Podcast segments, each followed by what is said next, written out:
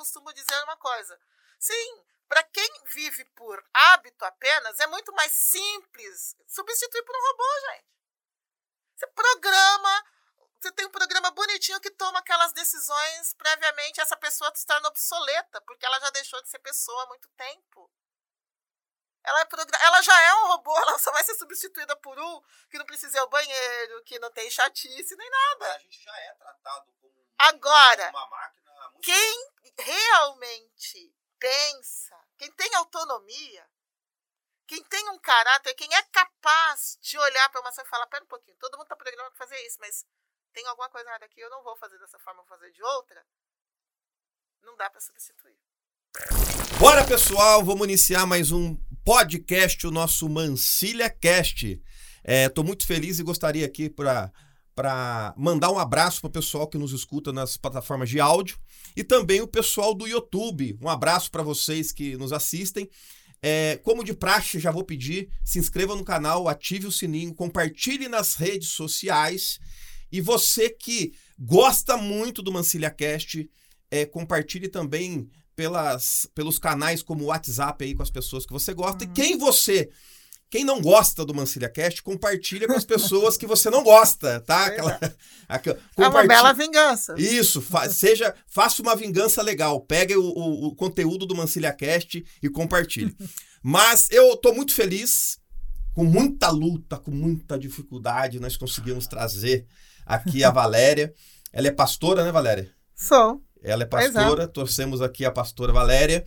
Ela é, é professora de filosofia também. E também. Por, por, pelo, pela dificuldade da pandemia, a gente estava a agenda também não batendo, mas graças a Deus deu tudo certo. Ela está aqui hoje para compartilhar muito conteúdo é, proveitoso e muito conteúdo diferenciado para nossa época aqui. Seja bem-vindo, Valéria. Obrigada, né? Como ele falou, né? sou, sou pastora, sou professora, tenho também Sou a mulher do Alessandro, que está do meu lado aqui. né? Alessandra de Nolfi. E a mãe do Teodoro e do Matias. E sou corintiana, então salve a nação corintiana. Então essa parte, é, dá pra cortar essa parte do corintiano? Corta, salve a nação corintiana! Corta essa parte do... Entendeu? Pra não queimar o podcast. Queima... Aí é que valoriza, né? Que a nação é a nação, né, gente? Fala sério. Tá bom? É, o, o, o Alessandro, ele é, é corintiano ou é flamenguista? De Nem, nenhum deles. Nada? Fluminense. Fluminense? Eu fui contar isso para alguns alunos meus hoje, mas foi uma gargalhada geral, tadinho. Meu Deus. Fiquei até com dó. Porque é sério. Corintiana, Valéria. Sim, graças Puxa a Deus. Vida, nem tudo é perfeito, né? Uma, graças a Deus. Uma ótima professora de filosofia corintiana. Aí, aí, Por isso mesmo, né, gente? Mas vamos lá. Valéria, uhum. para a gente começar, conta um pouquinho da, da, da, de um resumo breve aí da sua vida. Aonde a Valéria nasceu? Sou paulistana. Paulistana? Paulistana, sou da freguesia do Ó, aqui da periferia da freguesia do Ó. Mas já rodei aí um pouquinho, né? Já morei em cidade bem pequenininha, como Panorama. Já morei em cidade grande, como Salvador. Já morei em Campinas, onde eu estudei. E estou aqui em São José dos Campos. A gente está aqui desde 2001. Seu, seus pais faziam o quê, Valéria? Meu pai é pastor, minha mãe é enfermeira. Uhum. Pois é. Então a gente rodou um pouquinho por causa disso. Mas vocês disso. rodaram por causa do fato do seu pai ser pastor. É. Ele, ele era um pastor trabalho... integral de igrejas. Quando ele aposentou, quando, antes dele aposentar, a gente só trabalhava mesmo na cidade de São, de São Paulo. Mas depois a gente, eles foram fazer um trabalho num, num, numa área que é na divisa do Mato Grosso do Sul com São Paulo. E tem uma população ribeirinha, tem toda uma Aí, como minha mãe é enfermeira, então teve um trabalho missionário social bem legal ali naquela área e depois foi para Salvador pelo mesmo motivo. Entendi. E aí e, eu tentei para cá. Pra e, é, e, como que você entrou para essa área? Eu não digo é, é, dupla, né? Mas ah. áreas distintas, vamos dizer assim, dif diferentes. Ah. É, é, porque o pastor ensina e o professor de filosofia também ensina.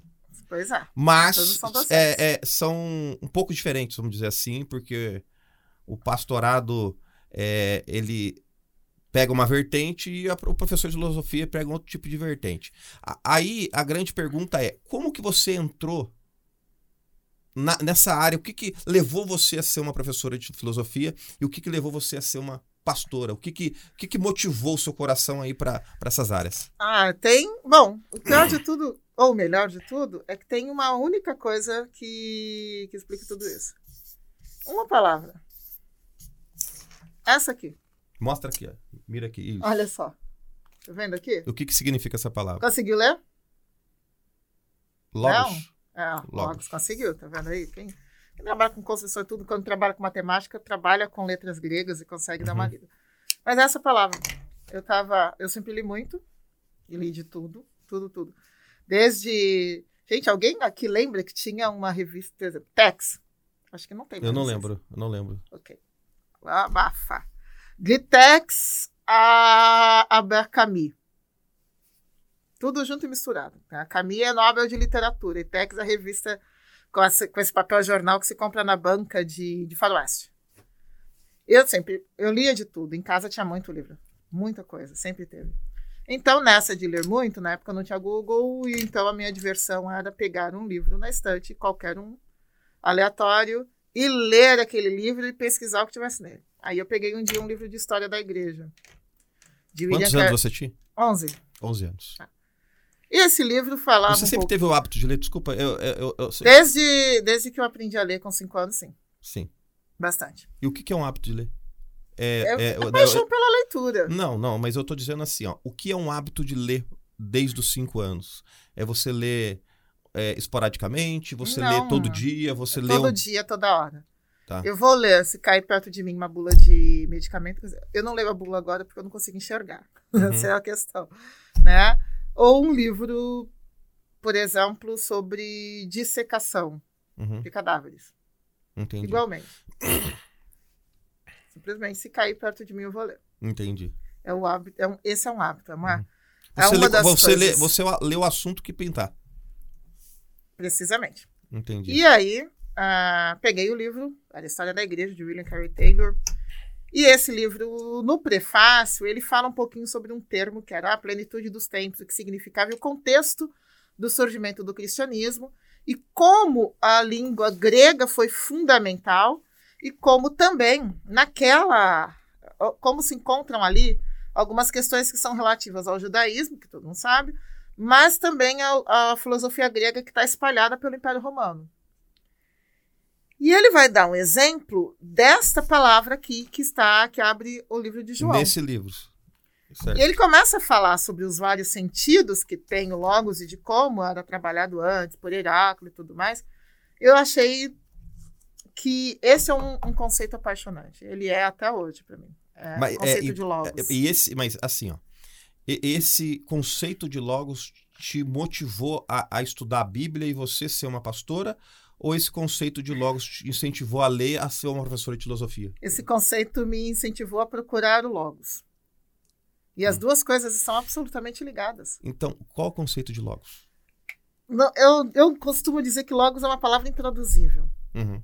A gente usa logos, ah, logos, por exemplo, quando a gente fala de lógica, de biologia e tudo mais, né? Como uma forma de demonstrar raciocínio. Mas logos também é o fundamento. Logos também está ligado com a harmonia, com um arqué, um princípio, o pontapé inicial, o ponto zero de onde parte alguma coisa. Logos é a explicação. Logos é o motivo. Logos é a própria, é o próprio pensar, um pensar de uma forma mais completa. Logos tem muitos, é um discurso, é uma fala, não no sentido de vocalizar, né? Tanto que a gente tem alguns verbos diferentes no grego para fala. E eles indicam diferentes níveis de elaboração intelectual. Eu posso, eu tenho um verbo que indica só fazer barulho, que é usado para tudo. Tem um verbo de falar alguma coisa que tem sentido e tem aquele de falar pensadamente. Então a intencionalidade faz parte do logos, ele tem muitos e muitos sentidos.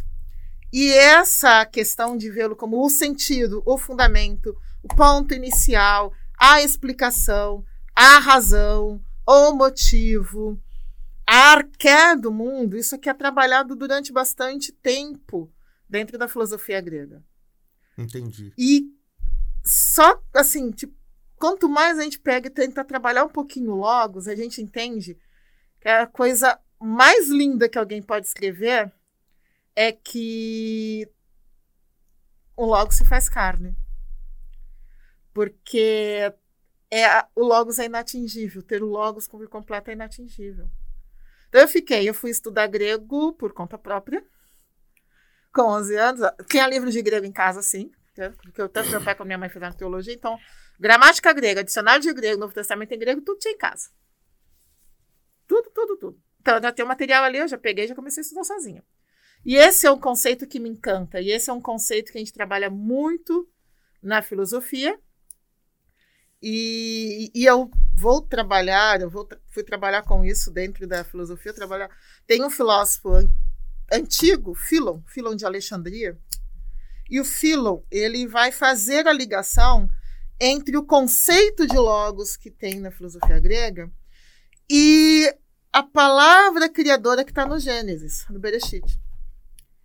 Então, o, o, Logos é trabalhado por Filon de Alexandria dessa forma, e o cristianismo acaba herdando, principalmente no Evangelho de João, esta relação que o Filon de Alexandria faz.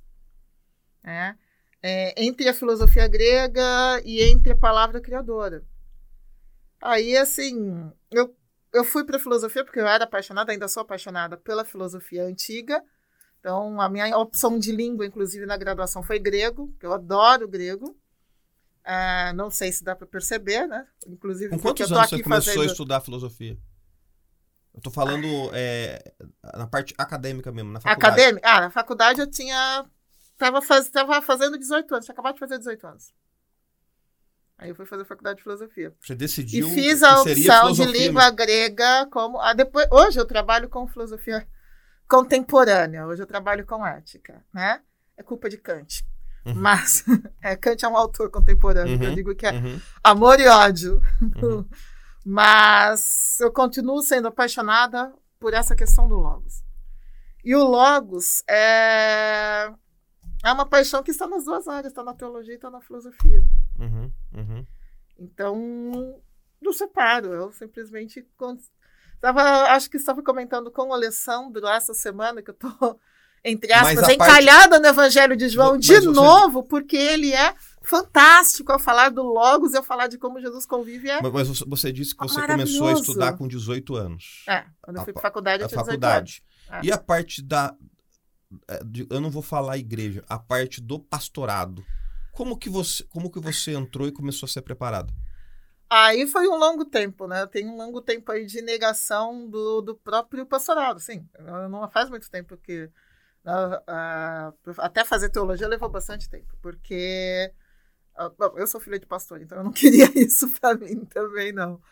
E, e, tem toda uma tem toda uma trajetória que levou um tempo que eu assim eu sempre uma outra paixão à igreja, eu sempre fui apaixonada por igreja. É, acho que na adolescência quando tem gente que sai, eu cheguei, eu acho que eu, tinha vezes que eu era de segunda a segunda, envolvida em alguma atividade que fosse eclesiástica. Grupo de estudo bíblico na escola, comecei com 14 anos, depois na universidade. A gente tem grupo profissional, a gente trabalha com grupo de pós-desastre, e a gente sempre... Eu falar a gente porque desde um os 22 anos, enfim, uh, quando tem um, tem um desastre, por exemplo, né, nós temos um grupo, a Rede SOS Global, de pessoas que são treinadas, aí a gente faz treinamento periódico, em áreas que vão desde coisas práticas, né? o que, que você faz se você está num lugar e pega fogo, como é que você sai, ou como você faz filtragem de água, ou como você lida com escombros, até treinamento em como você lida com perdas, as pessoas que sofreram perdas materiais ou não, como organizar uma lista de desaparecidos, como você contata órgãos internacionais. E então você tem treinamentos periódicos, quem está dentro da, da, rede. E quando tem uma, um, um desastre, eles acionam a rede, quem tem disponibilidade, vai. Legal. Então, São Luís do Paraitinga, por exemplo, uh, nós fomos, nós trabalhamos uh, aqui, que é aqui pertinho, que é aqui no Vale do Paraíba, mas trabalhamos também na, em, Santa, em, Santa, Catarina, Rio de Janeiro, e tem os grupos que saíram uh, do país e trabalharam em terremotos do Chile, do Haiti, dos vários, eu não, nem conto mais quantos foram na Indonésia, né, de terremotos, de tsunami, tsunami do Japão. A gente trabalhou, eu e o Alessandro, a gente fica sempre por aqui porque uma viagem internacional demanda mais tempo, né? E, e aí, então a gente geralmente vai no final de semana ou pega as férias. Mas o grupo trabalha aqui e fora. E trabalha também depois do desastre acontecido, às vezes um, dois, dez anos depois, com a restauração da comunidade local. Sim. Então você precisa pensar na economia. Né? Tem questões que parecem às vezes óbvias, mas não são tão óbvias, como, por exemplo, de que chegar com uma carga de doações muito grande pode enterrar a economia local. Que uma das coisas importantes é dar condições para que as pessoas comecem a comprar novamente naquele lugar, para que os comerciantes comecem a vender, Sim. porque senão a gente cria uma relação de dependência contínua, né? Então, na rede SOS Global e na visão mundial, nós trabalhamos com, com pós-desastre. Uhum. É, e deixa eu perguntar para você. Você falou que hoje você trabalha com uma filosofia mais contemporânea Ah. e que você dá aula de ética. Isso, trabalho de, com ética para engenharia. O que é ética? O que é ética? Lá vamos nós. Ética é uma palavra que vem também do grego. Uhum. Só que tem uma coisa interessante aqui para a gente entender, que são duas palavras na origem. E por que que eu vou colocar aqui? é, eu vou escrever essas duas palavras né, para quem estiver assistindo e vou descrever para quem está apenas ouvindo. São duas palavras que, quando a gente vai transliterar para o português, dão a mesma coisa. Etos e etos. Basicamente, É, qual- Por favor, repete. olha só, etos e etos. Tem diferença aqui? Tem uma diferença. Nós temos a letra E, as duas. Olha só, aqui. Estão vendo aqui? Uhum. Aqui parece um E maiúsculo. Isso aqui é uma letra que chama. Tá vendo aqui? Y. Tem Uhum. som de E fechado. E aqui, que parece um N, é uma letra E, tem um som aberto. O restante é igual aqui. Então, aqui é etos e etos. Hum. Quando eu vou passar para o português, sai tudo como se fosse isso aqui. certo? Uhum. Quando eu vou passar e transliterar, a transliteração é exatamente a mesma. Mas os significados são diferentes. Exatamente. Essas duas dão origem De... a. Peça pra mim. Aqui. É, Olha só. essa, essa palavra ela tem um significado de ethos, Etos e etos. ethos, porque ela tem um som mais, Mais aberto. mais aberto. Exato. Só que quando você vai fazer a transliteração das duas palavras que são gregas Sim. para o português, Sai tudo. ethos. Porque você tem uma única letra para falar das duas. é, e as é, duas estão na raiz Só que ela, as o significado das duas são diferentes. Então deixa eu pegar aqui perto da câmera para ver, ó. Aham. Ethos e ethos. Só que o significado das duas são diferentes. Mas o que, que quer dizer isso? Olha só como ela vai dar duas palavras diferentes. Essa primeira, tá vendo? Que é com o E Sim. fechado. Uma, É fechado. Ethos. Exatamente. Ela é uma palavra que se refere a caráter. A Uau. forma como a pessoa é. Certo? Fortíssimo. Então é caráter. A segunda, que é essa aqui, a- essa daqui também eu acho linda. Ela se refere à habitação. Então, caráter, quem eu sou, Uhum. a ética que diz respeito ao caráter, às virtudes que eu tenho Certo. e tudo mais. E aqui a habitação. E o que, que é isso? Morada. O é Habitação. Por quê? Mas, Essa- o que, mas que morada? Que morada, exatamente. O que que, é- o que que a gente tem na nossa casa? Como é que a gente marca a nossa casa? Ca... O lugar de habitação, e essa palavra, inclusive, é usada para todos, para seres humanos e animais. Certo? E qual é a questão do ethos como morada? Porque as moradas, elas trazem as marcas de quem está ali. Então, elas diz respeito, esse sentido diz respeito à forma como um lugar é marcado por quem habita ali. Dá um exemplo.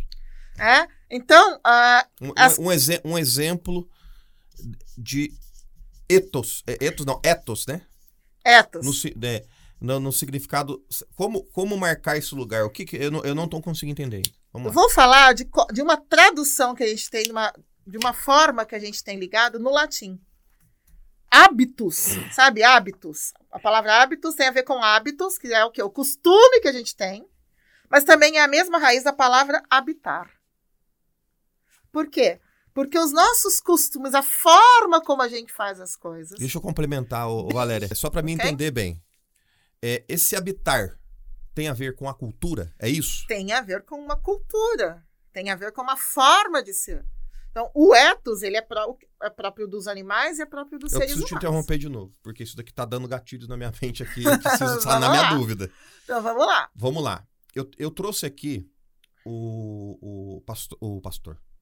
É, o Marcelo de Elias. Ele Sim. é um especialista em mudança. Ele é um, um palestrante internacional e ele é especialista em mudança.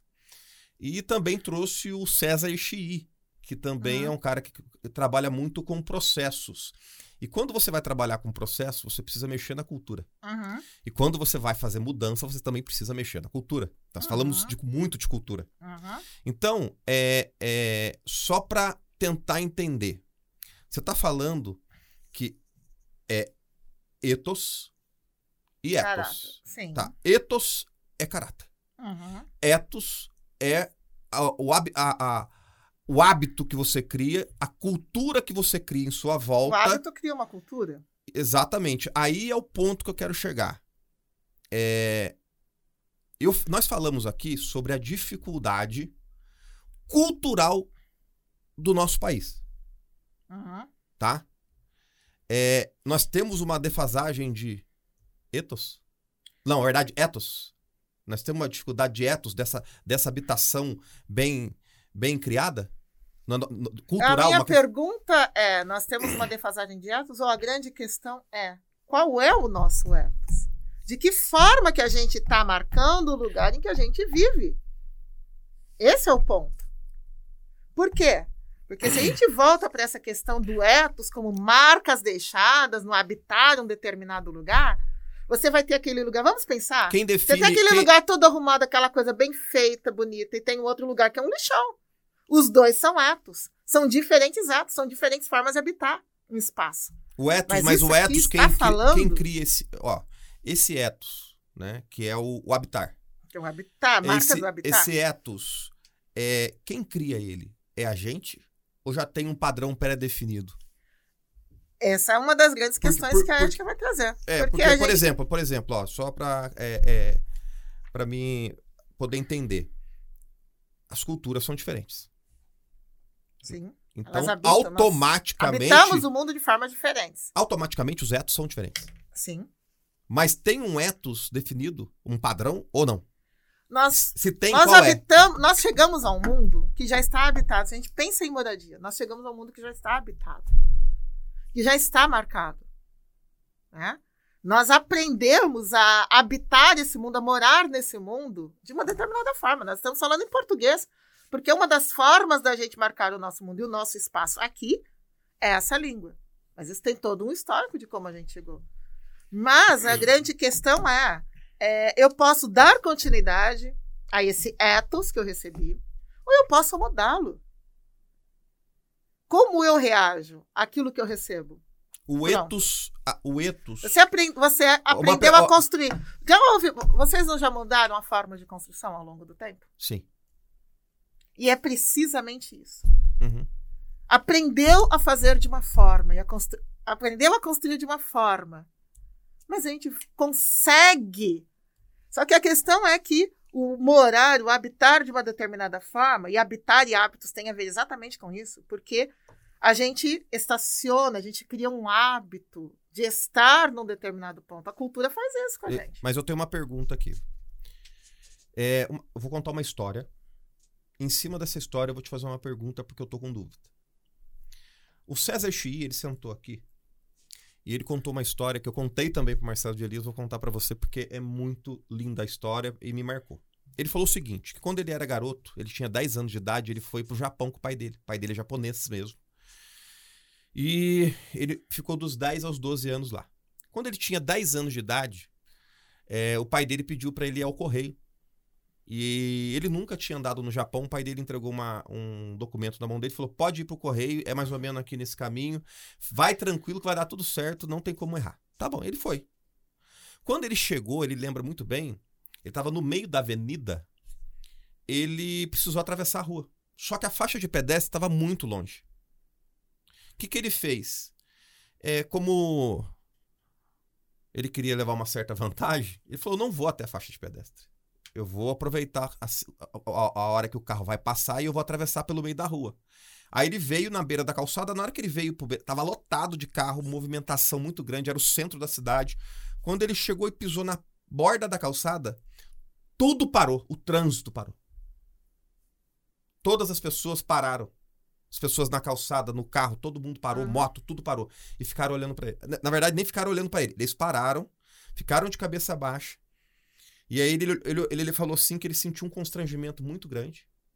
E aí ele foi atravessando a rua assim, e na hora que ele olhou pros carros, não tinha uma buzina, não teve nenhum xingo, e as pessoas nem olhavam no rosto dele para não constrangê-lo. E aí, na hora que ele terminou, Mas isso constrangeu. constrangeu. Muito. Mais do que muitas buzinadas. Exato. Aí ele atravessou a rua e aí eu fiz uma pergunta pra ele. É, o, o César, você voltou a atravessar a faixa de pedestre? Nunca mais. Fora Nem no. Brasil. Aquilo me constrangeu de uma forma, me causou uma vergonha tão grande que eu nunca mais quis passar por aquilo. E aí ninguém quis que ele passasse vergonha. Mas ele passou. Mas a cultura gerou uma cultura nele. Uhum. A pergunta é, Ou uma mudança cultural nele. aí a pergunta é, o ethos influencia o ethos? Ou o É. ethos que influencia o ethos? Essa, essa é a grande questão. E aí aqui a gente vai para as questões do ethos e o etos.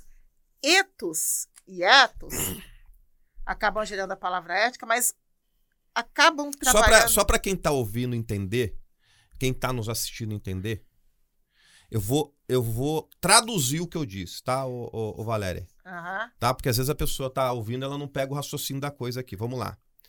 É a cultura que afeta o caráter ou o caráter que afeta a cultura? Essa é uma relação que vai é, acontecer de uma forma ahm, que uma alimenta a outra. né? E vem a, a, a Uma questão depende da outra, né? Não tem como. ética especificamente.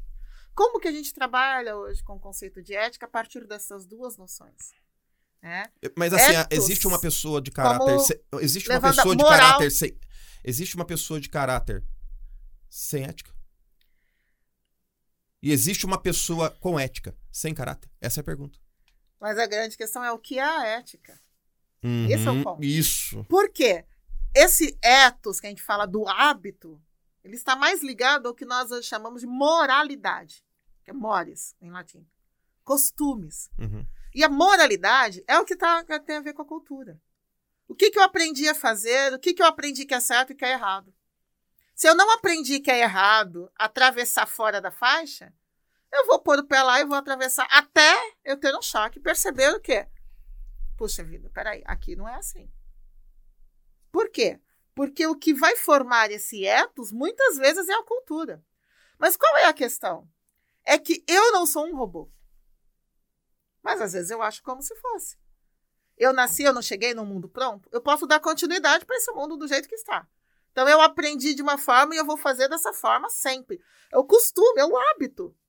E agir por hábito. E aí vem a questão que diz respeito a uma, ao seguinte: a mesma ação, ela pode ser feita simplesmente por hábito, porque eu aprendi, ou pode ser feita porque eu acho que é correto. A ética está na- quando eu tenho essa capacidade de, por mim mesma, julgar se aquilo é correto ou não, Independente da cultura. independente da cultura ou de qualquer constrangimento externo. Então, a mesma ação.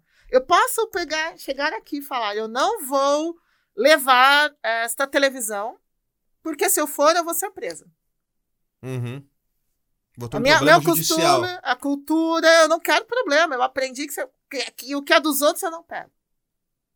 Ou eu posso chegar e dizer, eu não levo essa televisão Porque as pessoas vão olhar, as pessoas estão perto. Porque vão olhar, mas eu também posso falar, não, eu não vou levar, porque isso não é fruto do meu trabalho. Então, ah, deixa, eu- deixa eu- Porque eu não me sinto bem fazendo isso, porque isso não é fruto daquilo que eu sou. Então, quando eu Porque faço. eu acho errado. Quando eu- então, quando eu Aí é outra coisa. Aí é a ética. Então, mas quando eu faço, então, o que é o, que é o correto, pra mim, é.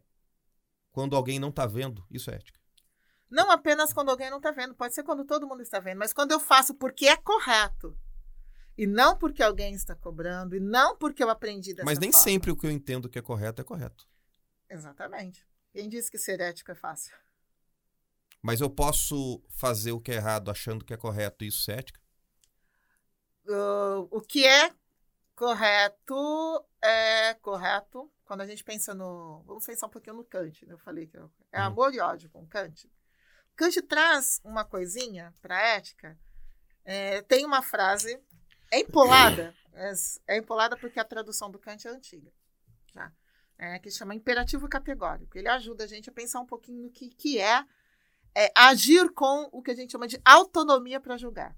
Age de tal forma que a máxima, o motivo da atuação, possa se tornar uma lei universal. Como assim? Se eu, como eu posso avaliar isto é bom ou isto não é bom? Se eu olhar e falar, hum, eu gostaria de pegar essa TV, gostei dela. E eu, se eu avalio, eu vou agir de forma que eu pense o seguinte: todas as pessoas na minha situação podem fazer isso? Ou seja, eu tenho uma televisão na minha casa.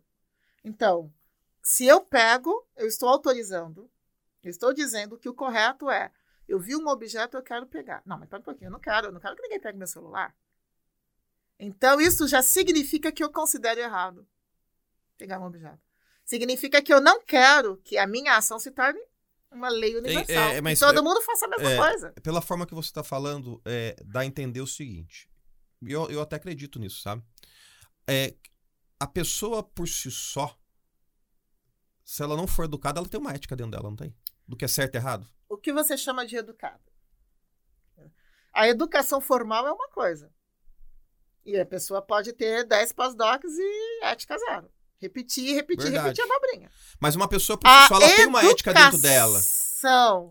Porque ela aprendeu, porque ela teve curiosidade para aprender com o mundo, porque ela prestou atenção no outro, não depende sequer dela saber ler e escrever. Certo.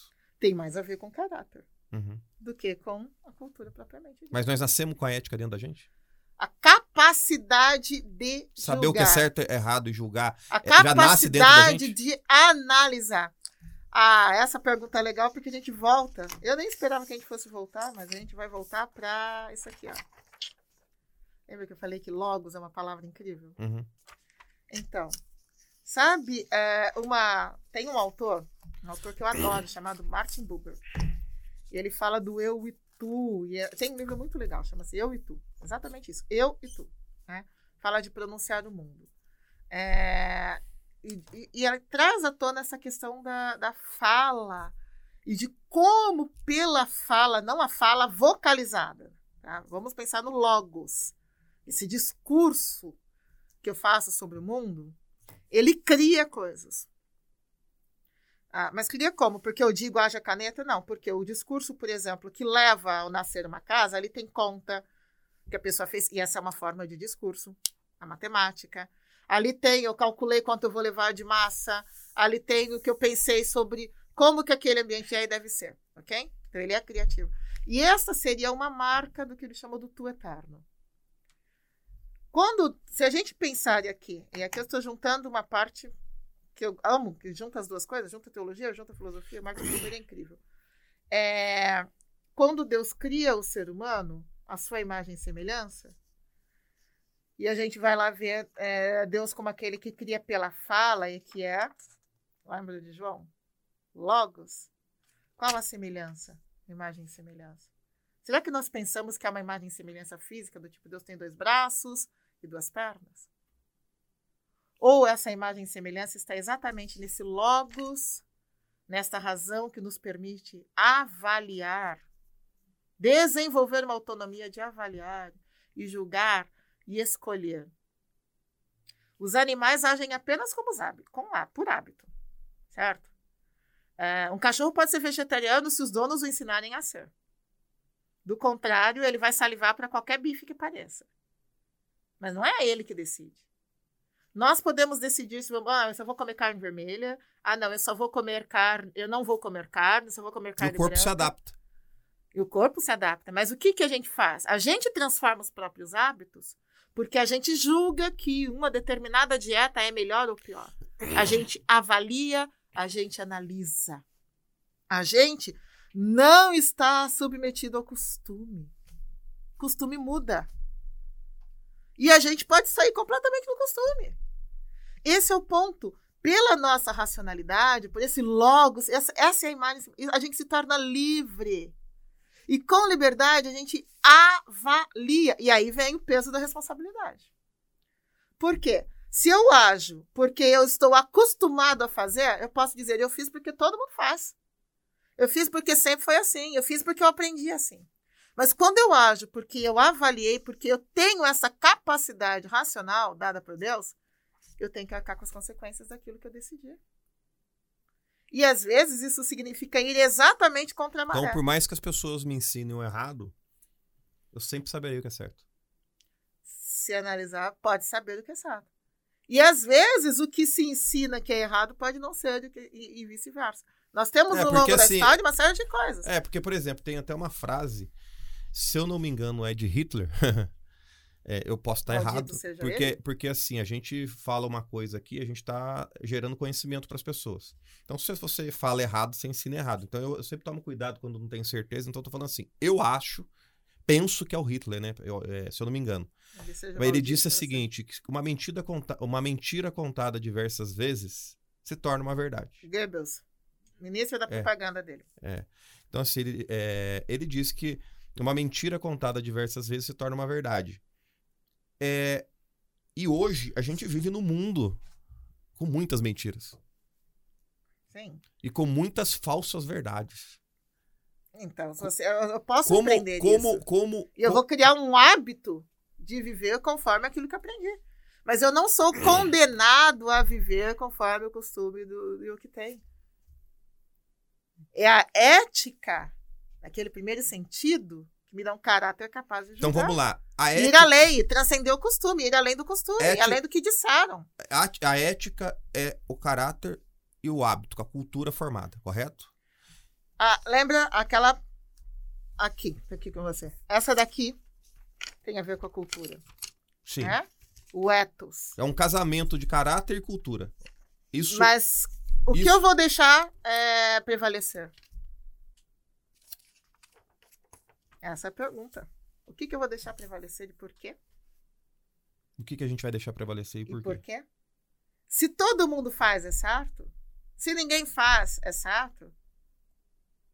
Não é uma resposta. Então, dizer, fulano tem ética. Às vezes a pessoa tem excelentes ações, mas ela está no automático, porque ela aprendeu a fazer aquilo Mas ela e não ela tem o caráter. fazer. E o caráter dela não tem nada a ver com o que ela está fazendo. Ela está no automático. Tá só ali. Aprendeu, ela é maravilhosa, mas não porque aqui dentro Ela, ela, foi, pensa. ela faz uma boa ação porque o pai dela ensinou ela. Ensinou, por exemplo. Ensinou, aprendeu a Mas fazer. o ela vai coração dela não tem desejo É um- nenhum de fazer. Às vezes nem pensa no que está fazendo. Então o caráter vem na frente do, da, da, da- do hábito. Agora, o caráter pode vir na frente do hábito, quando eu digo, pera um pouquinho. Tá vendo? A gente, já, a gente tem exemplos na história. A escravidão já não foi uma, Então, um então hábito no uma- Brasil? ó, novas perguntas. É melhor você errar com caráter do que ter hábito sem caráter. No- Ah, eu fazendo acho. no automático. Exato. Porque o que nos faz humanos é o caráter, não é o hábito. Lembra que eu falei que ethos com eta, esse que fala de hábito, ele é típico também dos animais?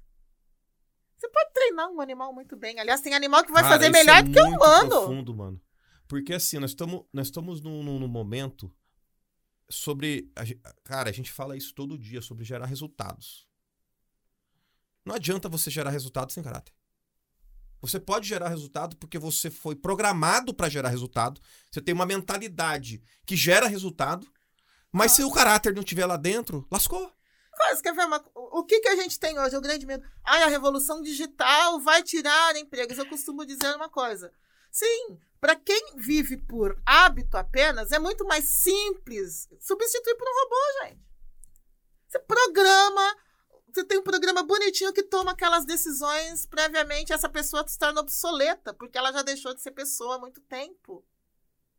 Ela, é ela já é um robô, ela só vai ser substituída por um que não precisa ir ao banheiro, que não tem chatice, nem nada. Não, mas a gente já é tratado como um número, Agora, como uma máquina há muito quem tempo. realmente pensa, quem tem autonomia, quem tem um caráter, quem é capaz de olhar para uma coisa e falar, pera um pouquinho, todo mundo está programado para fazer isso, mas tem alguma coisa errada aqui, eu não vou fazer dessa forma, vou fazer de outra, não dá para substituir na tomada de decisão. Meu Deus. Não dá para substituir. E aí, quem é que fica no final das contas? O robô é trocado por um robô. O humano não tem como ser substituído. Porque, ah, como humano, isso aqui é próprio do humano. Isso é uma centelha divina em nós. É isso que pode nos dar ética. A capacidade de julgar é uma centelha divina. É uma tremenda responsabilidade, mas não tem robô que substitua isso. Mas a gente vai assumir isso e desenvolver isso e falar, eu quero pensar, vai seguir. Entendi. Esse é um ponto, né? É, Esse é, é o desafio, porque o que é mais fácil? Me fala. Hum? O que, é mais fácil?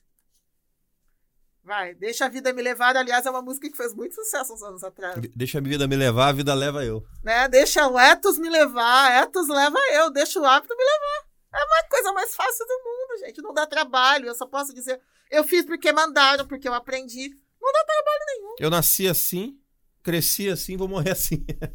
Acabou. Meu eu cheguei Deus. no mundo, já era assim. O mundo já estava assim. Não é culpa minha. É o mais fácil que tem. Cara, que loucura isso.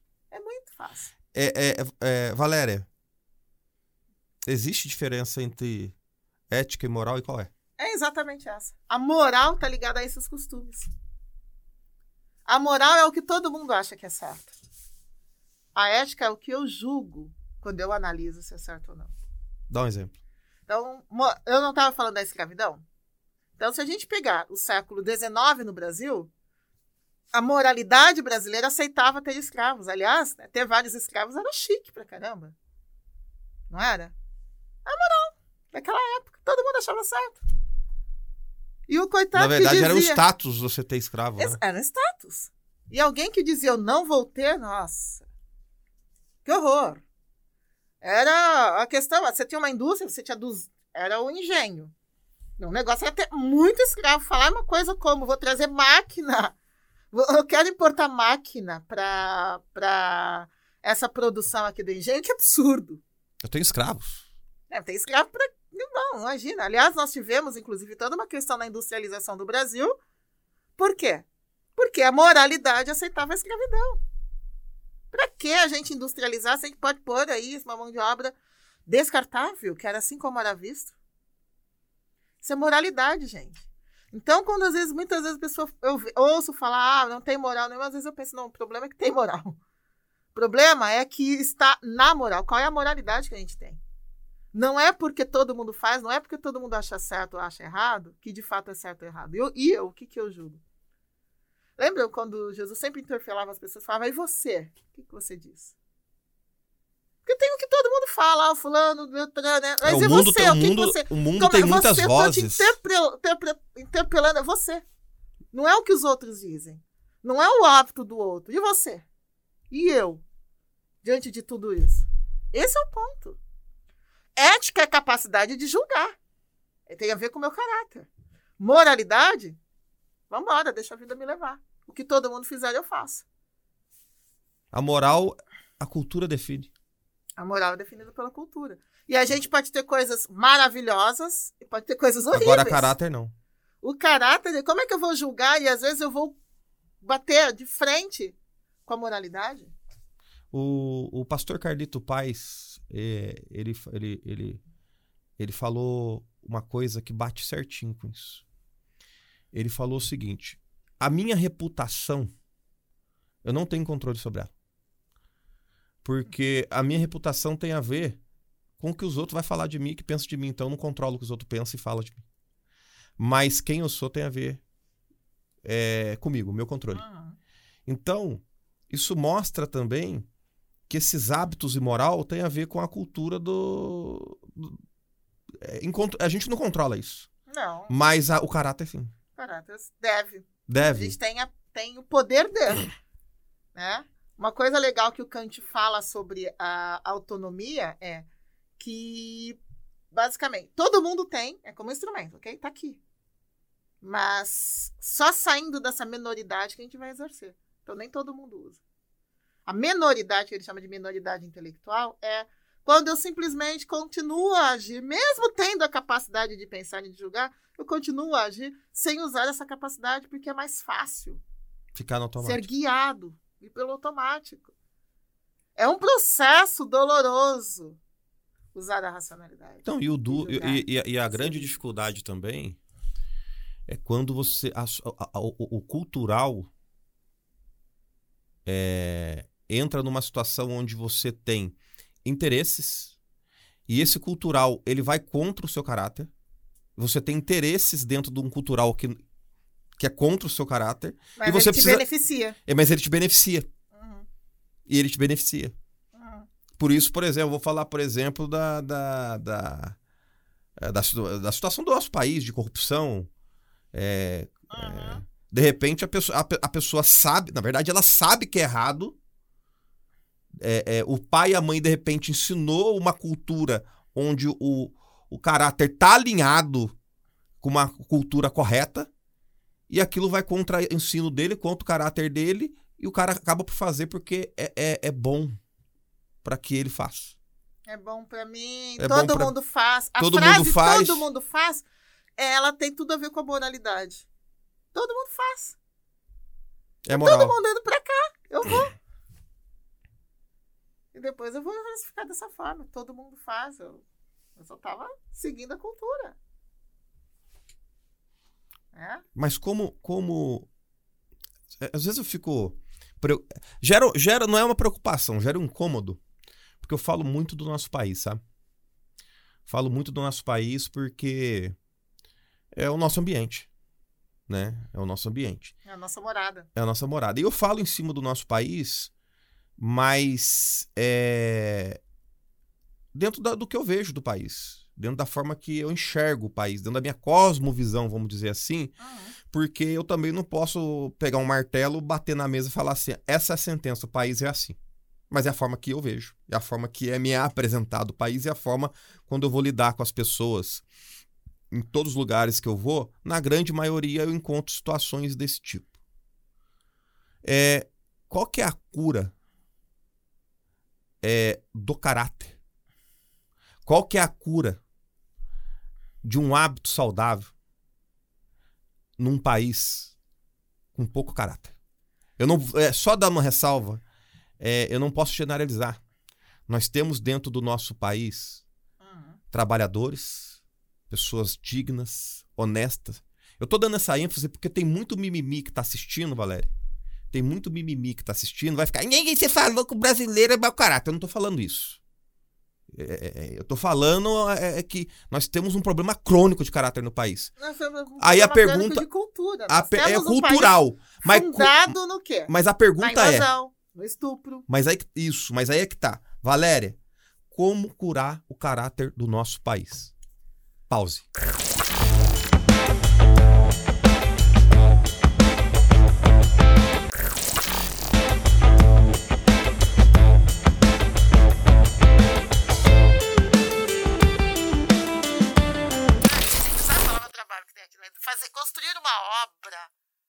É tortura, é privilégio. Construir uma obra é ir além de quem a gente é. É marcar a nossa morada, é marcar a cultura, é marcar o lugar, é marcar a vida das pessoas. É ir além, permanecer vivo. mesmo depois de morto. Depois de morto ainda fala. Então, respondendo a sua pergunta, como curar um caráter? Lembra quando nós falamos há pouco da escravidão? Falamos da escravidão no Brasil. Mas o Brasil não foi o único lugar que teve escravidão negra. A Inglaterra também teve. Uma história que eu amo e que tem a ver com cura de caráter, com mudança de cultura, é a história de William Wilberforce. William Wilberforce, depois de ver. Uh, conhece? Muita gente conhece aquela música Amazing Grace. Ela é composta por um ex-traficante de escravos que se converteu e se tornou pastor. É linda. E Wilberforce conheceu este homem. E ele se tornou absolutamente convencido de que, embora todo mundo é, acreditasse que aquilo era que a escravidão negra era correta, que aquilo não era. E ele, que era um nobre e membro do parlamento, ele colocou uma proposição no parlamento pela abolição da escravatura. 300 pessoas. 300. Somente ele, na primeira vez que ele apresentou o projeto, votou favorável ao seu projeto. Ele foi acusado de traidor da Inglaterra, ele foi acusado de vendilhão, ele foi acusado de tudo. É, é, na verdade, ele era mal, ele não tinha moral. A moralidade. E não tinha. É, e, e, e, olha, olha, olha que, que, que, que, forte isso que agora gerou. O mau caráter era quem? Era ele. É, porque, o caráter não... dele era de julgar, mas ele foi julgado como mau caráter. Isso porque a moralidade falando. vigente era o quê? Então, se ele. Você tem que ter escravo. Então, as a pessoas... Inglaterra repousa sobre os, bra... os, os ombros dos escravos. A pessoa negros. que tem um mau hábito, ela associa que o fato de você não cumprir o hábito da maioria, você não tem caráter. Mas era o contrário. E ele é. dizia: é. não importa se a economia repousa nisso tudo, isto é errado. E ele começou a sua vida parlamentar, como ele era nobre, ele tinha um assento né, na, na Câmara dos Lordes, sendo um único voto em 300 pessoas. Ele tinha 299 votos contra, contra ele. E ele, ano após ano, ele recolocava e falava, e ele fazia campanhas. E o filme, é uma indicação de filme aqui, Uma Jornada pela Liberdade. O filme retrata esse período. Ele consome a, a, sua energia, ele consome o seu dinheiro, ele consome o seu tempo.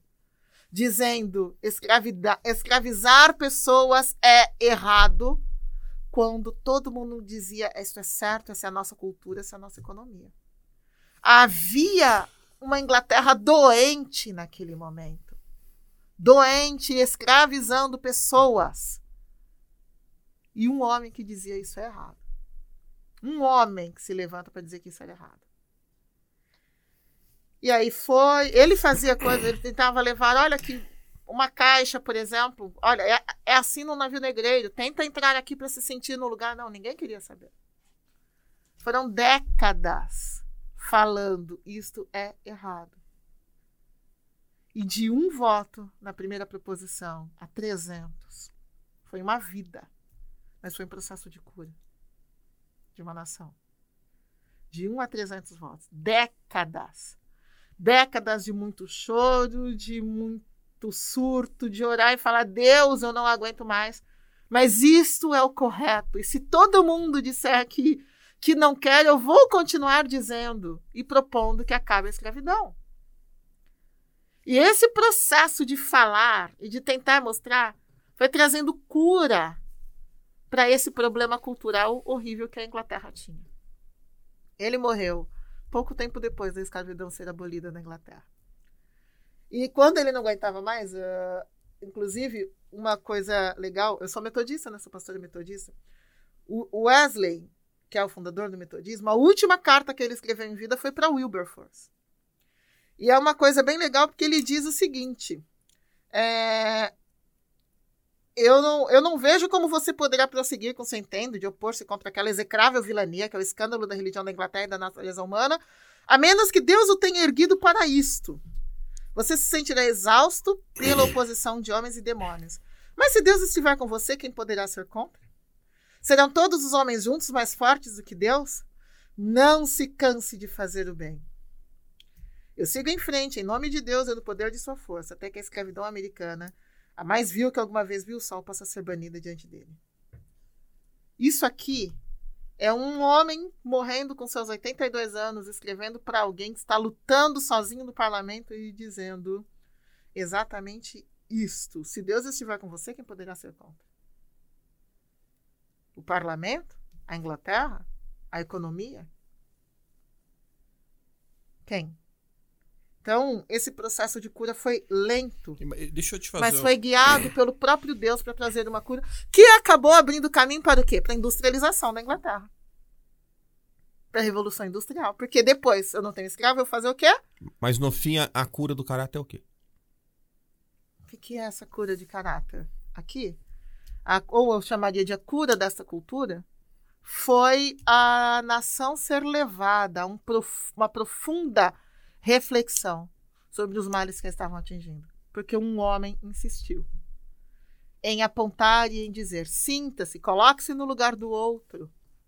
Olhe, olhe para o outro que é criatura de Deus e diga que ele é indigno também. Até que Novos homens precisam se levantar nessa causa, então. alguém se levanta como Wilberforce. Então, esse processo de cura cultural na Inglaterra é lindo, é lindo, e eu aconselho esse filme. Pô, deixa eu te fazer uma pergunta, Valéria. Uma pergunta perigosa. Perigosa Uhum. porque é, as pessoas estão me ouvindo e antes que. Eu sempre vou fazer uma introduçãozinha com muito cuidado.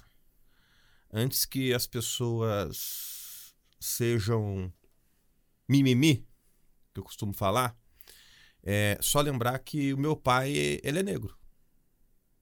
Tá? Você tá na minha frente, você é negra Uhum. Tá? Então eu vou fazer uma pergunta perigosa. Ah. Essa dor que foi causada por muitos anos por racismos, comentários racistas, maldade racista, é, brincadeiras racistas, você faz piada racista. Só que ao mesmo tempo que você faz uma piada com o negro, você faz uma piada com a loira. Você faz uma piada de burro, você faz uma piada com o português, você faz piada de tudo quanto é jeito.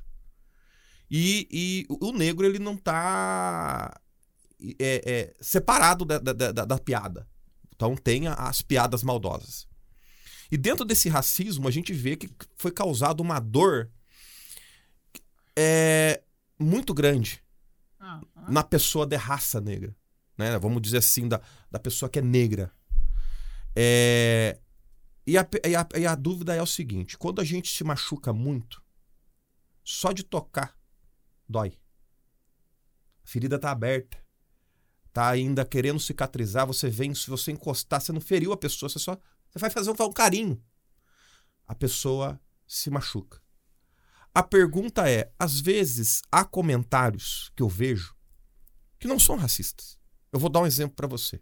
Vou dar um exemplo. Minha mulher estava na na na na numa manicure dela e ela estava fazendo a unha de uma, de uma moça negra. Fazendo a unha. E aí apareceu na TV uma negra na TV linda. Porque tem loira linda, tem negra linda, tem ruiva linda, tem todos os tipos de pessoas com perfis de cor de pele bonita, cor de índio, lindo. Ok, até aí tudo bem. Quando é- apareceu a negra na TV, a manicure virou e falou assim: Meu Deus, olha que negra linda. Ela fez esse comentário. A negra que, ta- que tava, a mulher negra que estava fazendo a unha com ela, puxou a mão e fechou, franziu a testa pra ela e falou assim: Não entendi seu comentário. Por que, que você falou que aquela negra é linda? Não existe negra linda? Mas qu- quando Aí, aparece aí alguém- né, só pra terminar o raciocínio. Aí a pergunta é: por essa dor que já vem de épocas, em épocas, será que o racismo também não tá dentro da pessoa que so- sofreu o racismo e às vezes não há um excesso de entendimento que qualquer coisa que você faça, você vai. É racismo. Eu, eu, tô, eu tô dizendo assim, não há um desequilíbrio. É, porque assim, ó, a- a gente tem um meio termo. A gente tem um meio termo. O que, que é o meio termo? O meio termo é o seguinte: há sim o racismo. Eu acho que há muito racismo. Eu acho que há piada demais com o racismo, mas também não há um exagero no entendimento que tudo é racismo. Você não pode Então- fazer um comentário, você não pode. Às vezes não- não é nem intencional. Você, você fez um elogio com a intenção mesmo de, de valorizar a cor negra ali, que você falou, nossa, que negra linda. E aí a pessoa levou pro lado do, do, do- do racismo. Será que não há um exagero também nesse sentido? Como que você vê isso, viu, Valéria? Vamos pensar no ethos. O nosso ethos é um ethos racista. A nossa cultura é racista. Uhum. Tanto que a gente não fala algo como, olha que branco lindo. Quem vai comentar alguma coisa do tipo? Eu acho que tem. Quem comenta especificamente, olha que branco lindo. Ó, uma, li- uma loira linda. Nossa, que loira bonita. Ué, Eu já Quem comentei. Eu já comentei com a minha esposa. Com a minha esposa. Nossa, olha que loira bonita. Eu Olha- só resolvo com você olha casa, que- se o meu falar isso. Não, mas olha assim, por exemplo, olha que rapaz bonito. A, a minha Um esposa. rapaz. Não, olha que rapaz branco bonito. Percebe Sim. a diferença? Por que, que eu tenho que acrescentar? Por quê? Porque estou destacando. Geralmente é. O fato é destacar a não cor. é, mas esse é. Como se aquilo fosse a exceção. Você tá dizendo Não que é. às vezes há um, há um conceito racista na mente superficial que a pessoa nem percebe. Exato. O ethos é racista. Então eu, tô- eu não estou acostumado, por exemplo, a olhar para o negro como belo. Aí eu olho e falo, perdão, mas esse é. Por quê? Lembram do ethos, a cultura? A cultura me ensinou que o que é negro Mas não é Morenão bonito, não é um que negro destaque? mau. Que morena. Que, é um destaque, que inclusive, loira- de cunho sexual. que loira- De gênero, que loira linda. Que negra linda. Não é um destaque. É um- e É um aí vem destaque. uma outra. O que, que a gente tem aqui? É um ethos do que. Você não fala que branca linda. Fala. Não. Que é mulher linda. Agora, o que, que a gente tem no caso da negritude? Mas eu acho que se você falar loira? que preta linda, sim.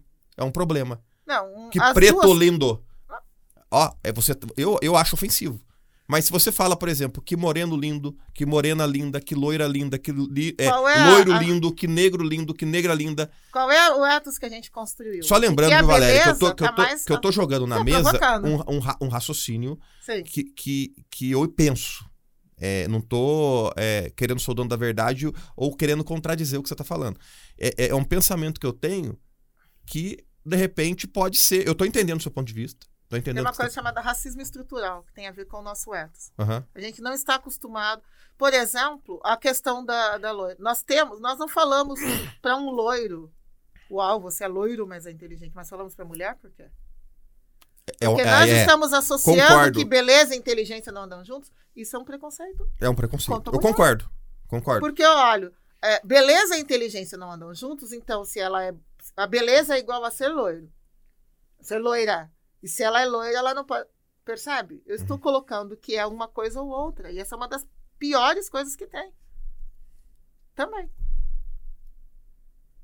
Eu Sa- fiz é, assim, eu tive- eu gênero, tive uma experiência- eu Isso eu- afeta até a forma como a gente cria as Eu ve- meninas. Eu vejo, eu vejo. Você é linda, vai casar muito bem. Você, ah, você vai ser, você é inteligente, você vai estudar. Pera um pouquinho. Vai fazer o que quiser. Eu vejo Não que é? eu vejo em casa que é, é dentro da minha percepção, né, que o racismo ele começa em casa. Né? Ali na é, ele começa no ethos. Hum, ó, tá aí, ó. No ethos. Ele começa no ethos. O ethos, ele começa a influenciar o ethos dentro de casa. Porque vai, ser, vai, ser, vai formar o seu olhar. A Exato, a vai visão de mundo é ali dentro da casa. Não vai Por que que- perceber por que, tá fazendo algo de errado. Por exemplo, o bullying, o bullying do gordinho, eu nunca sofri esse bullying porque eu, eu fiquei gordo depois de grande. Mas o bullying do, de do gordinho, quando você é criança, é, é em casa, na escola. A própria mãe fala você, tá gordinha. Você precisa fazer regime, você tá gorda. A própria mãe fa- faz um bullying com o filho. E muitas vezes, lembra quando eu falei que a mesma ação, ela, a mesma ação, ela pode ter duas origens diferentes? Às vezes é a fala do você está gordinho, eu tô preocupado com a sua saúde, ou é a fala de tá gordinho, olha que É. feio que você tá. Eu- sabe como é que eu fiz uma Mesma cura? Sabe coisa. como é que eu fiz um tratamento do, do racismo? Porque assim, ó, a minha filha, é, ela tem sete anos e quando ela tinha quatro para cinco anos, não, cinco, cinco anos, ela, é, eu não sei se eu fiz o certo, é, mas surtiu efeito, tá? Eu lembro que ela chegou com uma atitude racista em casa, da escola. Eu não sou racista, minha esposa não é racista. Como falei, ó, o avô da minha esposa é negro, meu pai é negro. É, nós temos amigos negros. Nós temos pessoas na família que são negras. Que a gente ama, que a gente abraça, que a gente beija, que a gente é, tem relacionamento, que vai na minha casa, que eu vou na casa da pessoa. Só que a minha filha chegou em casa com, uma, com uma, um, um raciocínio racista. Qual que era o raciocínio? É, ela falou pra mim que, por- é, que ela não queria brincar com uma menina da, da, da sala que era negra. Só que ela não queria brincar porque a maioria das menininhas, Olha o ethos. Exato, não- ela estava sendo influenciada pelo ethos, no, no ethos dela, Uhum. porque a maioria, a cultura, o hábito estava mostrando que a menina negra tinha que ser isolada. Uhum. Porque o cabelo da menina, por ser igual ao seu, Valéria, era feio. Racismo puro, correndo ali. Aí, o cabelo negro é feio. É isso que tava na cabeça da minha filha. Uhum. Quando eu peguei e, e- e chamei ela num canto, eu não briguei com ela. Eu não bati, eu não xinguei, eu não fiz nada. Eu falei pra ela assim: por quê? O que, que tá acontecendo? Ela me contou a história. Quando ela me contou a história, eu, des- eu destruí da mente dela essa ideia de que o negro é feio. Porque é isso que estava sendo construído na mente dela na escola. Porque isso Pelos amiguinhos. que diz que... Aí o que, que eu fiz? Eu abri o Google, o Google, e peguei fotos de japonês, chinês, negros, é, brasileiros, índio. Peguei foto de vários tipos de nacionalidades e mostrei pra ela. Filha, são pessoas feias? Não, pai, são lindos. E olha esses negros aqui, lindos. E olha essas negras, lindos. E olha esses loiros, lindos. E olha, mostrei vários tipos de nacionalidade A pra ela. diversidade humana. A diversidade do huma- humana, isso. E falei, filha, todos nós somos lindos. Todos nós fomos criados por Deus. Às vezes a pessoa que é ateu aqui tá vendo, cara, esse cara tá falando de idiotice. Cara, eu creio assim. é uma pô, das coisas mais lindas essa imagem é a diversidade de que cultural. confere dignidade Isso, exato. A diversidade É. cultural é linda. Isso que é, É verdade. a é- expressão do quê? o ser do diferente é divino lindo. da gente, dessa centelha divina. É. Capacidade de criar. É. Então, assim, o ser diferente é, é- é lindo.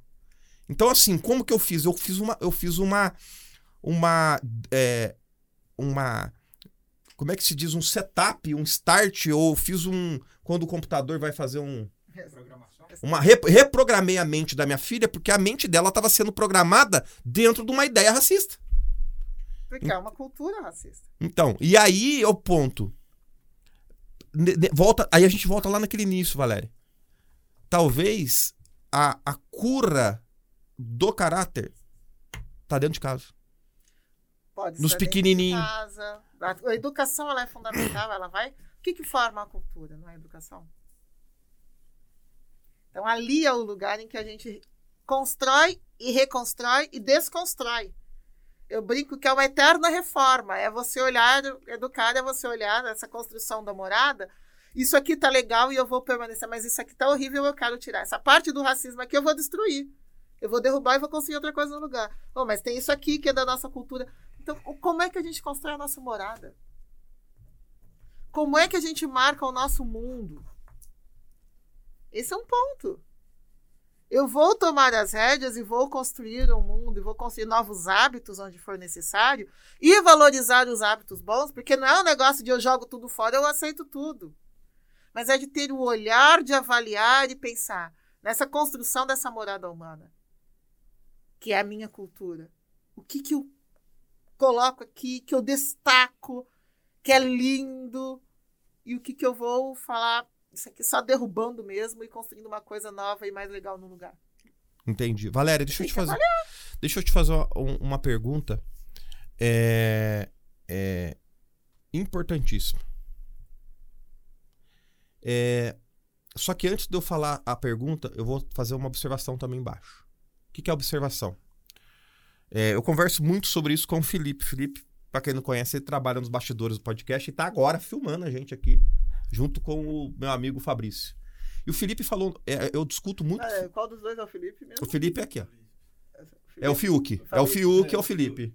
É. Aí, o que que acontece? A gente, a gente conversa muito o seguinte. É, eu falei pro Felipe que eu tenho nojo do quê? Do pu? Puritano. Do puritano. É um termo que eu inventei pra, pra- é, que, que é o seguinte. É, no sentido. é, Você sabe o que é puritano, mas é é um outro puritano. Um amigo meu falou pra mim assim, Mancilha, é, você tem que tomar cuidado com dois tipos de pessoas. Aliás, o puritano é bem moralista. Sim, sim, sim. Aí ele falou: você tem que tomar cuidado com dois tipos de pessoas. O profano aquele cara que é, é meu, não dá pra ficar perto porque é demais. Cara, o cara, ele ele parece que ele gosta de, de, de fazer o que é errado. Toma cuidado com esse tipo de cara. Mas também toma de cuidado demais com o puritano. Toma cuidado com aquele cara que ele é santo demais e correto demais. Porque ele tem um rabo desse tamanho, querendo esconder o rabo, mas ele arrasta o rabo pra tudo quanto é lado. Por quê? Porque o puritano, ele é o sepulcro caiado, cara. Aham. Ele, ele, ele tá cheio de azulejinho por fora, ele bota uma flor, mas ele tem morte por dentro. Ele tá cheirando mal, ele é, tá podre por dentro. É um conceito bíblico. né? Isso. E aí ele falou: toma cuidado com esse cara. Aí a pergunta é: você vai ter ética, por exemplo, no trabalho. Como ter ética no trabalho sem ser puritano? Porque assim, ó, muitas vezes a gente co- confunde a ética com é, você ser perfeitinho, você ser esse cara certinho, você ser um cara que não ter flexibilidade. A gente sabe que se a gente for inflexível, quebra. Então, assim, como é ser ético no trabalho sem suar uma pessoa in- intragável? Porque a ética também não pode deixar você não passar na garganta. Eu sou ético. Não, você é intragável. Como você faz pra ser ético no local de trabalho sem ser intragável, sem ser puritano, sem ser uma pessoa não aceita? Como? Como? Puritano, muitas vezes, ele nada mais é do que o quê? Um moralista. Uhum. Ele não faz porque, no sentido que você está trazendo, não vou nem pensar no, no sentido histórico, tudo, mas nesse sentido que você está trazendo. Ele age porque ele precisa parecer correto. Uhum. Ele não vai jamais quebrar um hábito mal de forma alguma, porque ele não vai parecer mal na foto. Ele não vai ser o cara que, se alguém apresentou no parlamento a moção para abolir a escravidão, que vai votar pela abolição, ele vai votar pela continuidade. Uhum. Ele é aquele para quem manter as coisas do jeito que estão é muito importante. E parecer. Não basta apenas que eu mantenha, mas eu tenho que mostrar a minha plaquinha. Então, Vocês ético- Estão vendo como eu sou corretinho? Ele não é ético. Então o ético é flexível. Porque ele vai, inclusive, algumas vezes contra a própria corrente. O profano, que você falou, é aquele que também não está fazendo o correto porque é correto, mas porque ele quer ser do contra. Está na mesma situação. Entendi. Você está fazendo porque é certo? Não, eu estou fazendo porque, porque se todo mundo faz assim, eu vou fazer o contrário. Mas por quê? Porque você. Não, porque eu quero chocar. Quero fazer o Agora- oposto. Eu quero fazer o oposto. Isso daí também não é ética. Nos dois casos, você tem um motivo externo. Agora, O lembra outro, quando... o outro faz o certo porque ele quer fazer o errado. ele quer fazer o oposto. E o outro faz o errado porque quer fazer o certo. É, os dois estão assim, tem aquela... É externo, não é interno. Não é uma vontade da pessoa de eu quero fazer o correto, eu tô querendo acertar. Então o ético ele é flexível. Por, por natureza. O que... Lembra da pergunta do, do Kant, né? Age de tal forma que o motivo da sua ação possa se tornar uma lei universal? Isso dá uma flexibilidade tal que eu vou olhar o seguinte, na minha situação, eu gostaria que todo mundo que passa pelo que eu estou passando agisse como eu. E muitas vezes o que a gente vai falar é, poxa, sim. E, as- e às vezes é exatamente esse ponto que vem a flexibilidade. Poxa, considerando essa situação aqui, realmente eu acho que qualquer um na minha posição tomar, deveria tomar essa posição, essa decisão. E isso eu olharia e aplaudiria e diria, é correto. Isso não é fácil, mas isso, é- isso dá flexibilidade. Agora, isso não significa necessariamente que a gente vai fazer o que todo mundo faz, ou mesmo sem entrar nem no, na- no mérito da questão do legal e não legal, mas moralidade, legalidade e ética são coisas diferentes. Bom é quando os três se encontram. É maravilhoso quando o que é moral equivale ao que a lei pede, que equivale ao que é correto. É ótimo quando os três se encontram, mas tem hora que vai cada um para um lado. Entendi. A gente falou de racismo. Racismo estrutural. Exatamente, racismo estrutural. Falamos sobre diversas formas de racismo. Eu até trouxe um ponto de vista sobre um- uma interpretação racista que às vezes o negro tem e de repente não é racismo, que você contrapôs com a sua, com a sua ponto de vista. Eu coloquei como um ethos, é, toda uma forma de ser racista que acaba atingindo a negros e brancos, que a gente chama de racismo estrutural. Certo, mas aí eu vou, aí eu vou, eu vou para um outro ponto. A, a, a igreja, quando eu falo igreja, eu falo é, aquele conglomerado Porque a igreja é sair pra fora, né? Mas quando eu falo a igreja nesse momento, Organização. a organização, ela tem um, uma cultura, um hábito a ser seguido para que influencie o seu caráter. Ela tem um etos a ser Uhum. seguido para que o seu etos mude dia após dia. Tá Uhum. pegando? É isso mesmo, professora? Exato. Que é a Pode Bíblia, ser. correto? A palavra. Pode ser. é A palavra. Pode ser. Vai- vamos pegar? raciocínio. Agora vamos pegar Paulo para ver esse negócio. Se é Tá. o ethos da igreja que vai influenciar o caráter ou não. E o que, que é a conversão de fato. Tá, mas vamos lá, só para me entender. A pessoa, ela tem a, a- Bíblia ali como regra de fé, como aquilo que ela tem que seguir. Aquilo talvez seja o ethos dela, né? Ou o ethos dela. Pode ser. Aí a pergunta é: como pode é, uma igreja ter uma Bíblia Hum. onde ela segue um mesmo hábito, onde ela segue o mesmo caráter, e a outra igreja o mesmo ethos e o mesmo caráter, e ela fazer segregação de ra- branco e negro, voltando pro racismo. Vou dar um exemplo. A Rua Azusa? Hum, é fantástico. Viu o musical? Assistiu o musical? Não, não, não assisti. Quando retornar, antes da pandemia estava no Rio. É, é uma experiência fantástica assistir o musical Rua Azusa, da companhia Nissi. Uhum, Vai com a família. uhum. Leva teu pai, teu pai tá vivo? Tá vivo. Vai. Faça disso uma experiência familiar. Uhum. É um dos mecanismos mais lindos que eu vejo de, de cura de etos. é- Eles fizeram um musical fantástico falando sobre a Rua Azusa. Mas por que essa diferenciação de, de cor dentro da igreja? Por, Por- quê? Porque a igreja, a igreja é uma organização composta de pessoas. E essas pessoas trazem os seus costumes aqui para dentro. Elas trazem os seus Seu etos. lá de fora. Elas trazem os seus etos pra dentro da igreja como se a, a, a igreja fosse. É... Uma extensão da sua cultura. Uhum. As culturas, vejam, lembra o que eu falei? Assim, o ethos tem coisas lindas e tem coisas. O que, que a gente está levando? Aí vem as questões, mas ah, não tem que ter um caráter. É, falar de igreja e falar de conversão. A conversão, ela muda o nosso ethos, o nosso caráter. Caso contrário, eu vou só repetir um ethos, uma cultura, eu vou assumir a cultura da igreja, eu vou cumprir. Gente, Paulo fica falando, fala muito disso, que você pode cumprir regras externas e tudo mais, mas aqui dentro não ter uma conversão. E que o que importa não é a regra externa, mas é aqui interno. Não é?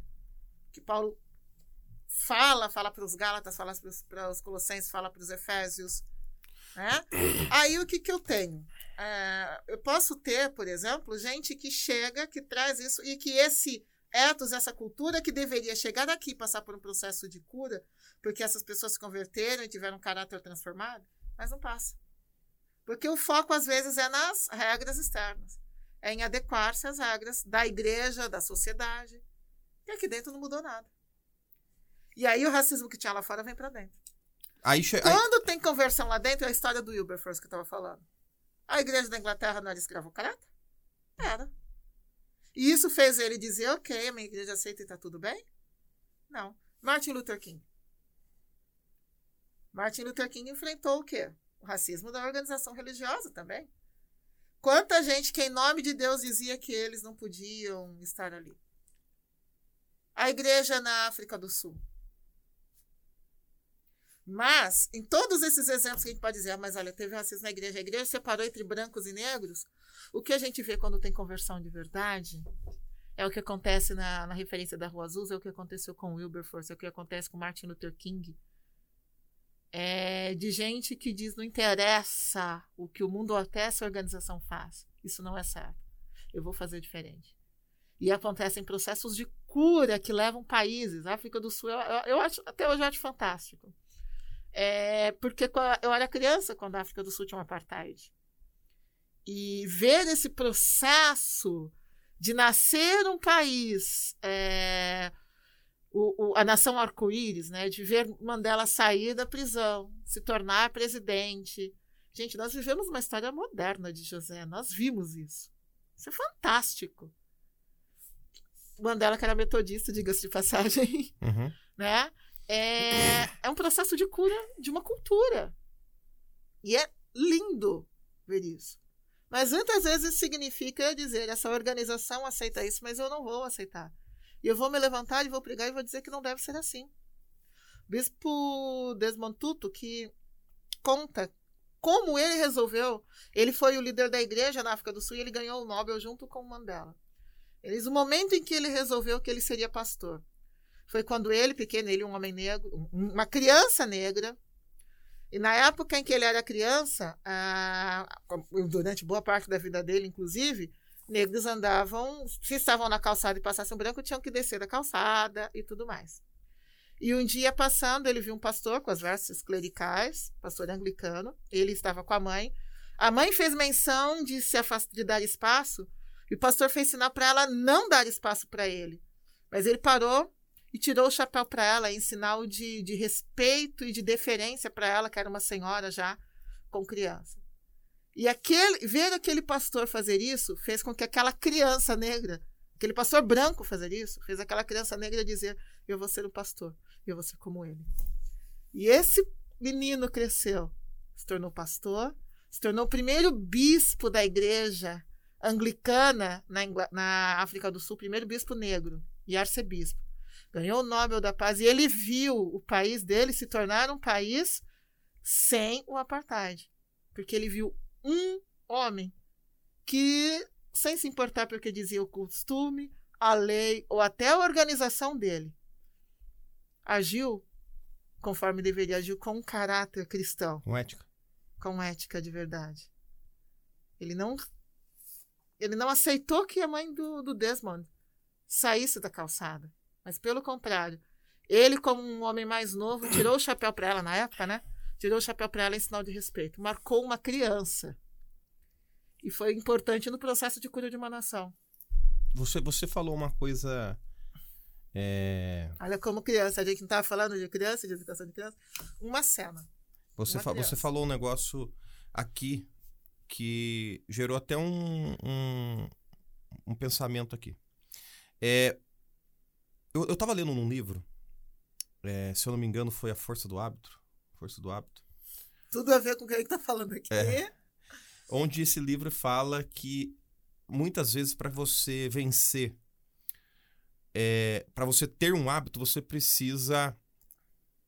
é, você perder um mau hábito, você precisa trocar esse mau hábito por um hábito diferente. Então, Dai, né? é, vamos supor que a pessoa é, fuma, Uhum. ela passa a chupar bala em excesso. Já viu isso? Já. Tem gente que faz isso, ela começa a chupar bala e na verdade ela não venceu o vício, ela trocou de Trocou vício. Então ela, ela tem a força do hábito. Ela, na verdade, ela trocou o hábito.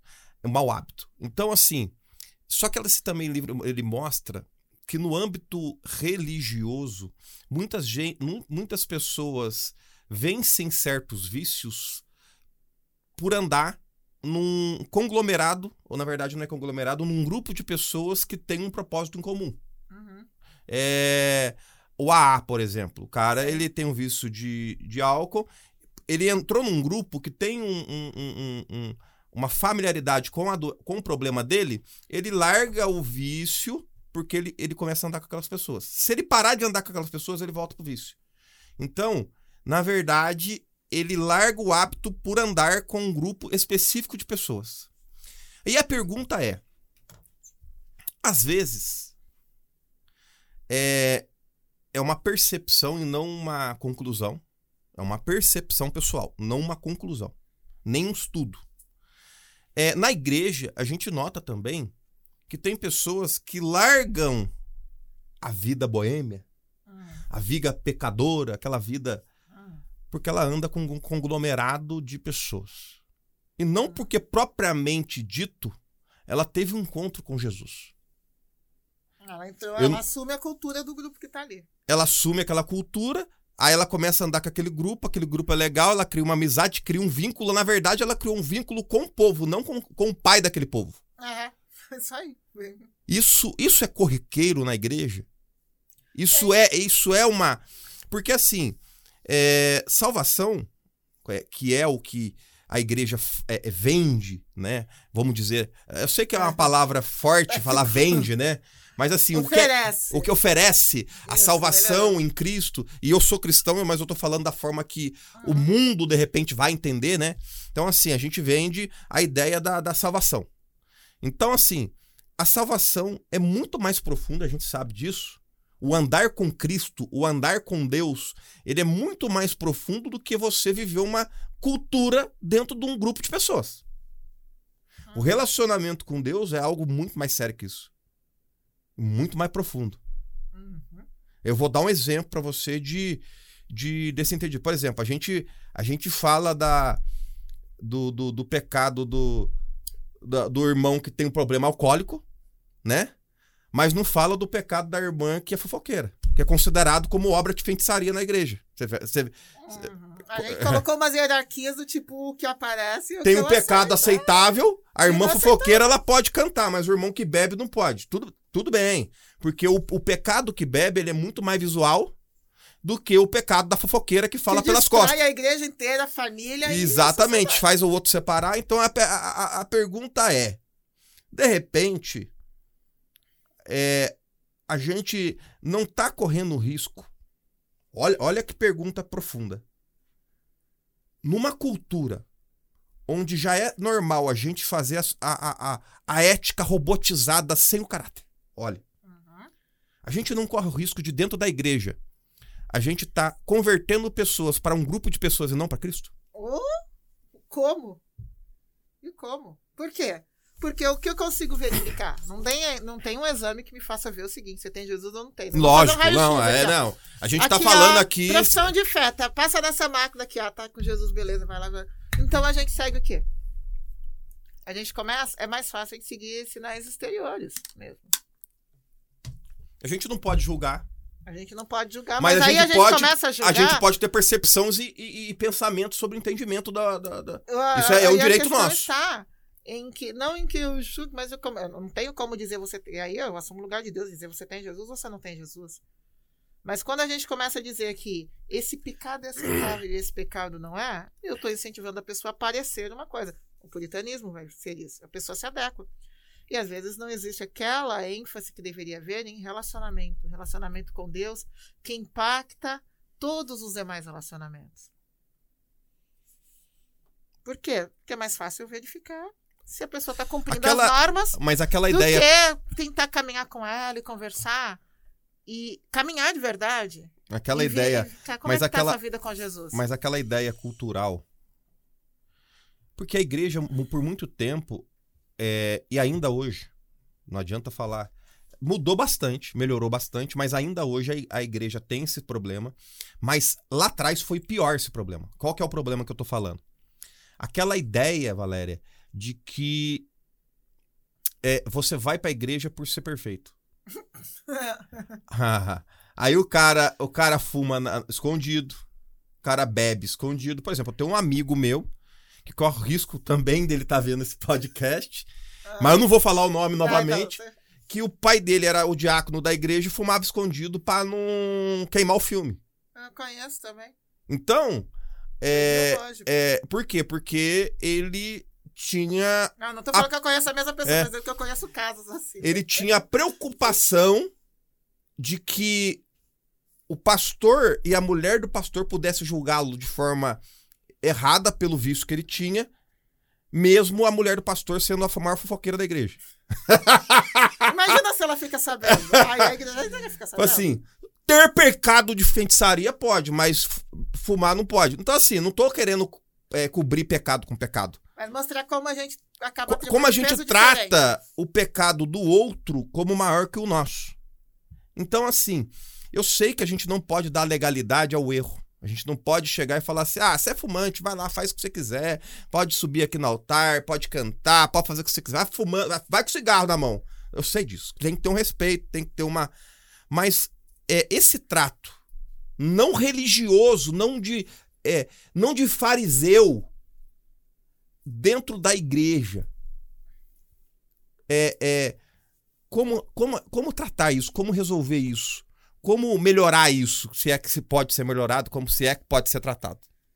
É, se a gente olhar para a igreja como uma comunidade de gente que está crescendo, Só chega um pouquinho mais perto, André. gente que está crescendo, que está crescendo junto, eu estou crescendo, você está crescendo, estamos todo mundo crescendo junto, e crescer implica em errar e acertar. Então por que, que eu não posso ver que meu irmão ou minha irmã estão num processo de, de erro e acerto também como eu estou?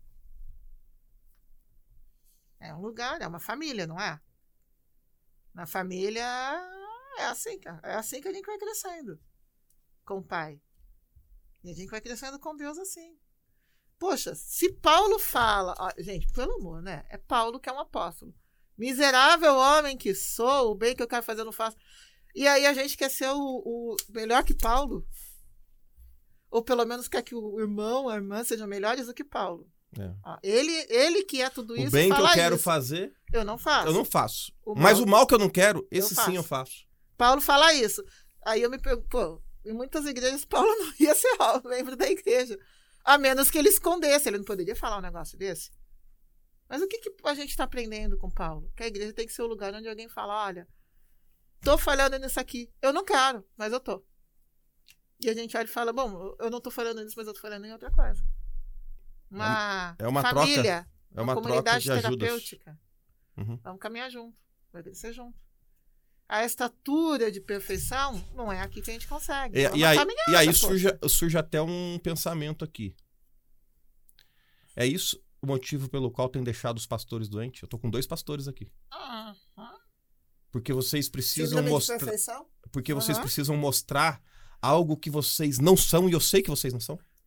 É isso que adoece pastores, adoece membros, adoece a igreja, quando a gente tem toda uma cultura que faz com que a pessoa não possa mostrar uma... Porque, algo por que É. é eu- entendido como eu, eu vou, eu fraqueza. vou dar um exemplo, vai, vou dar um exemplo. Tem, tem um, um- um pastor que é, ele foi curado da pornografia porque ele, ele confessou o pecado. A Então. igreja amou e cuidou. Ele conseguiu sair da pornografia Porque ele confessou. porque ele confessou. Então ele chegou Agora- e falou: gente, eu preciso de ajuda. Mas aí que tá. E se, eles não, se ele não tivesse uma comunidade que aceitasse isso? Então, mas aí que tá. As comunidades não aceitam, Valéria. Na sua, é lindo você falar quando a minoria aceita. Mas a grande verdade é que a maioria não aceita. E a própria igreja, os membros que necessitam desse amor de, de quanto ao pecado deles, se o pastor errar, eles não toleram o pecado do pastor. Nós estamos vivendo uma era de intolerância. Então, assim, ó, como fazer para a gente. é, tem solução? Não tem? Que, que- como que você vê esse contexto? Eu olho pra isso. A gente tem que se ver como gente que tá na caminhada junto. Tá na família junto. A igreja não é um lugar pra eu vou ser perfeito e eu vou pra igreja. Ponto. Bom, é bom quando alguém vem com uma história de eu sou perfeito e eu estou na igreja, eu sou muito santo e tudo mais. A gente pergunta, mas o que, que você está fazendo aqui então? Porque né, se a gente só atinge a estatura da perfeição, tipo, depois de morto, eh, você é um fantasma eh, e esqueceu de avisar, mas eu não creio em fantasmas, então, meu irmão, minha irmã. É o perfeitão, né? Então me explica esse negócio, porque você não. Ou você, se tivesse chegado lá, já, tava, já não estava mais aqui, né? Então, e aí? Então dá uma confrontada em amor e até ensinar as pessoas também a. Relaxa. Você não precisa parecer o. Você não precisa caiar o sepulcro. Você precisa tratar do que está dentro. E eu também, vamos embora. Tornar uma comunidade mais amorosa, mais tolerante. As- mas, as- mais família, né? mais E família. menos organização. É porque, por exemplo, se um filho da gente chega e passa pra gente uma dificuldade que ele tá tendo, seja em qual área for, a gente vai abraçar e vai cuidar. Você vai, expulsar, você vai falar, você não é mais meu filho? Ele é seu filho. Nunca. Vai ter, você vai falar, cara, você tá fazendo um negócio. Mas antigamente Detesto, você mas sabe que é fazia filho. isso, né? Você, por exemplo, a Alguns filha, lugares. se a sua filha chegasse grávida dentro da igreja, o pai botava pra fora de casa. Na igreja. Olha que um E eu tô falando. horrível E eu tô tinha. falando de 30 anos atrás agora, 20 anos atrás. Eu não tô falando de, de daqui, eh, na época de 100 anos atrás, não. Eu tô Sério? falando agora. Século passado, fim do século passado. Era um problema crônico dentro da igreja, isso- esse tipo de problema. Muitas pessoas se perderam por causa de tratamento religioso hipócrita em cima dessa situação. Isso gerou o quê? Morte, Pode não ser a morte física, Mas a pior mas de todas. mortes espirituais, mortes emocionais, né? a morte de vínculos. Se gera morte, não vem de Deus. Deus é Deus de vida, de ressuscitar, né? De trazer a vida. Valéria, pra, Uhum. pra gente encerrar, eu tenho mais uma pergunta pra fazer. Pra Vamos lá. gente ir pro gran finale. Porque tá bom demais. A vontade é ficar até duas horas da manhã, mas vamos, vamos lá pra gente encerrar. É... O que que é trabalho? Você Ah. falou uma vez pra mim Uhum. é, o significado da palavra trabalho na nossa cultura e o significado da palavra trabalho na Bíblia, né? Ao longo, o que, que a gente tem, né? Vamos lá? A gente tá. Aliás, tem a ver com o que a gente está falando. A gente não falou de ética, de etos, como morada, por exemplo. Uma morada, ela não é construída do dia para noite. Não é? Não. É um processo, é uma construção. É, o hábito, o caráter também não é, É uma montado. construção. É uma construção, verdade. né? E ele fica. Se a gente pensar em, em trabalho, eu vou trabalhar a partir desse daí. Eu já fiz essa pergunta algumas vezes, né? Como é que a gente constrói a nossa morada? Por quê? A gente tem algumas palavras aqui é, para a gente trabalhar. Tra- trabalho, todo mundo conhece a palavra trabalho, certo? Uhum. Trabalho, trabalho. Vem do latim. Sabe qual a palavra que vem? E aí tem muita gente que vai dizer agora, ah, eu sabia. Tripalium. Trabalho vem de tripalium. Certo?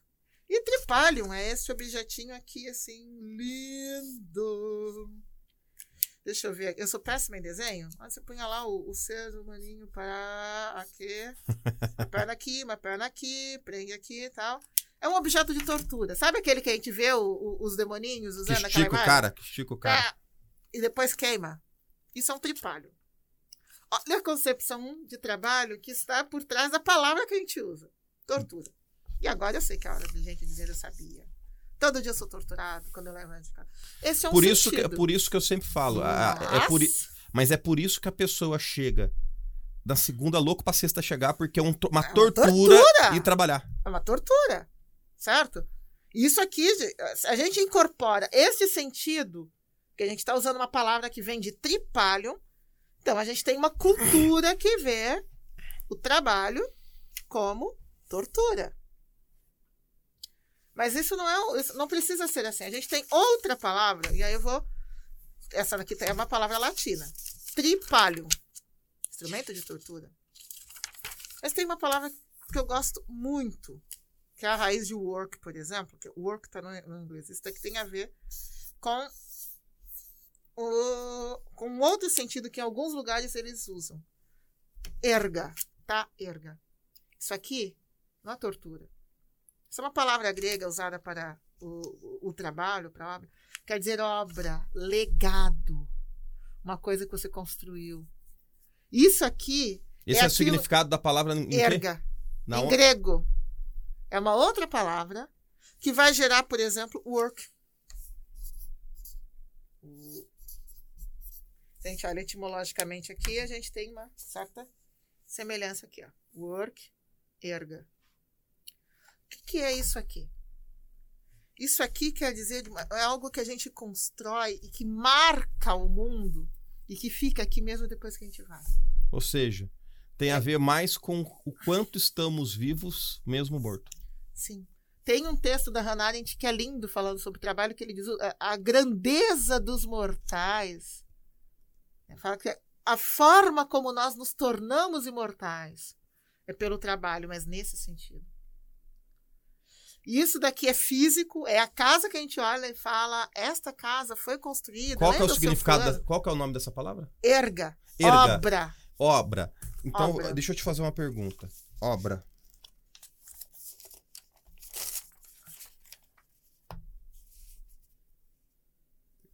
Uma pergunta. Quem não cumpre o seu propósito é trabalho? E quem É cumpre o seu propósito é tripalho. Quem não cumpre o seu, o seu propósito é tripalho. E quem cumpre o seu propósito na terra é erga. Ó, o fazer o, o erga tem a ver com ter um propósito. Como é que eu quero marcar no meu mundo? Como que eu quero marcar? Tem Então, quando eu, quando eu faço aquilo que eu É nasci pra. intencionalidade. Eu Quando eu- quero fazer isso, eu quero marcar. Então, mas quando eu faço aquilo que eu nasci pra fazer, é erga. E quando eu não descobre. faço aquilo que eu nasci pra fazer, é tripalho. Você não nasceu, você não entende, você não quer fazer, não tem intenção de fazer, tá no automático. É uma tortura. Mas e quando eu quero, quando eu olho e falo, olha, seja para deixar esta casa construída, seja para deixar uma receita, para deixar uma. Sabe aquela comida? É, às vezes que a- que a avó fazia e que a pessoa só de lembrar, às vezes começa até a sentir o cheiro. E fala, ninguém tem a receita, ninguém consegue fazer como ela. Porque ela marcou, ela deixou uma obra, um legado. É erga. É. Sabe? Porque ela, ela marcou gerações das pessoas que dizem: olha, a dona Fulana fazia tal coisa de uma forma que ninguém nem consegue copiar. E todo mundo lembra e fala geração após geração. Vai de uma pequena coisa até uma grande coisa, como uma escultura. Tá lá a escultura. Se a gente vai pegar uma pirâmide, passa milênios, ela tá lá.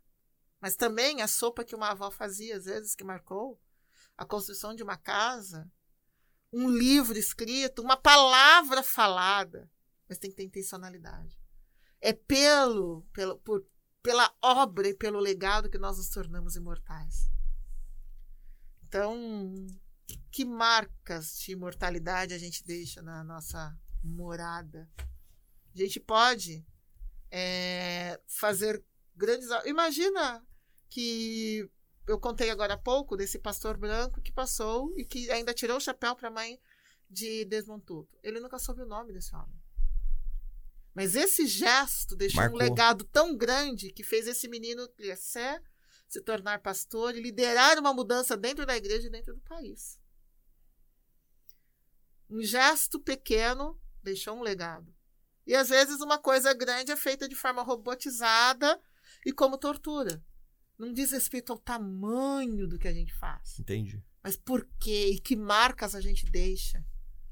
Trabalhar, não no sentido de tripalho, é, é- é- sei, a gente tem que usar a palavra trabalho que tem aqui. né? Fazer, construir uma obra não é tortura, é privilégio. Construir uma obra é ir além de quem a gente é. É marcar a nossa morada, é marcar a cultura, é marcar o lugar, é marcar a vida das pessoas, É, É é- é permanecer vivo. Mesmo depois de morto. Depois de morto ainda fala. Entendi.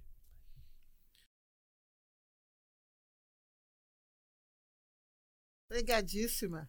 É, muito feliz por você ter vindo, ter compartilhado com a gente. Eu tenho certeza que será o primeiro seu de muitos que virão ainda, se Deus quiser. Eu falo demais, né? Nossa, eu também falo demais, dois falantes. E Meu Deus. bom demais te, te ouvir. Foi uma aula, um show aqui de, de Ah, informação. Não, foi uma aula, foi uma conversa boa. Isso. Um bom bate-papo. Isso. Mais um bate-papo. É diálogo, tem dois aqui. Isso, com conteúdo muito bom. Fico feliz, é, é, agradeço por você compartilhar esse conhecimento seu con- conosco. E, e agradeço também aí o pessoal das plataformas de áudio que nos escutaram. Tenho certeza que vocês carregaram, é, se não uma, mas muitas informações aí que vão agregar para sua vida. Pessoal do YouTube, obrigado. Obrigada. E se inscrevam aí no nosso canal, ative o sininho. E deixa eu te fazer uma pergunta, Valéria. Diga. É, se alguém quiser uma palestra da Valéria sobre ética, fala, puxa, Hum. eu preciso trazer para minha empresa uma palestra da, da Valéria para falar sobre ética na minha empresa. Qual Hum. o caminho que ela precisa fazer? Bom, pode entrar em contato por e-mail. Lembrando que é, eu sou funcionária federal de dedicação exclusiva. Uhum, Então, é, eu não faço palestras remuneradas. uhum. Mas eu vou a. Quem quiser ouvir, com o maior prazer. E você pode Ela não é remunerada. V de Valéria, trigueiro, arroba yahoo.com. Vai estar aí embaixo é, no nosso vídeo. Sim. Tá? É, só novamente- De novo, Valéria. vtrigueiro, arroba yahoo.com. Sem BR no final. E, novamente, é, po- posso, ir depois do expediente com o maior prazer. Eu não faço palestras remuneradas. Tá, Porque nem, e nem posso, né? Tá. sou, não posso fazer, eu tenho dedicação exclusiva. tá certo. É, Valéria, obrigado mais uma vez. Obrigado, Alessandro, de novo, tá o marido dela aqui atrás. Ah, por que ter falo, liberado a sua nossa. esposa pra, pra nos atender É aqui. estranho ficar aqui falando sem ele, porque É. a gente faz essas É, coisas. ele- e ele sempre junto. complementa com você na conversa, né? Hoje, Gente, Hoje são hoje mais de. ali, né? São mais de 20 anos, assim, É, né? Que a Nossa. gente. mas obrigado. Só de casados são 20, então a É gente já tá acostumado a Tá fazer as coisas juntos. Eu agradeço você, viu, Valéria? E, e bora aí pra mais um podcast logo em seguida, que a gente vai ter muito mais conteúdo durante a semana para vocês. Vocês que, repito, se inscrevam no canal, ative o sininho, compartilhe na rede social e se inscrevam também no nosso Instagram, tá? Que é Douglas Mancilha underline oficial. Ah. E vamos nos acompanhando lá. Já tem cópia por aí, então. Deve Vai. ter. Já se colocou, colocou oficial, já deve ter outras, então. Ah, não tem. Tem, Tem um cópia. Douglas Mancilha, que é meu primo. Douglas Mancilha. Mas eu já vou mandar Gente, ele. deixa eu dar uma olhada então, que eu posso Já vou mandar ele seguido uma tirar filha errada. esse, esse nome dele, porque Douglas. Mancini eu dou assim primeiro, uai. Então ele veio depois, ele tem que esperar a vez dela. Eu tenho Valéria Trigueiro também, uma prima com um e-mail semelhante, mas que tem BR no final, por isso que eu digo, não tem BR. É assim. Obrigado, Valéria. Deus Aqui abençoe. o Alquinho, porque a turma do Mimimi vai falar. Aqui, ó. Aí. Pessoal, obrigado Não, e até o próximo Até. vídeo. Parabéns aí.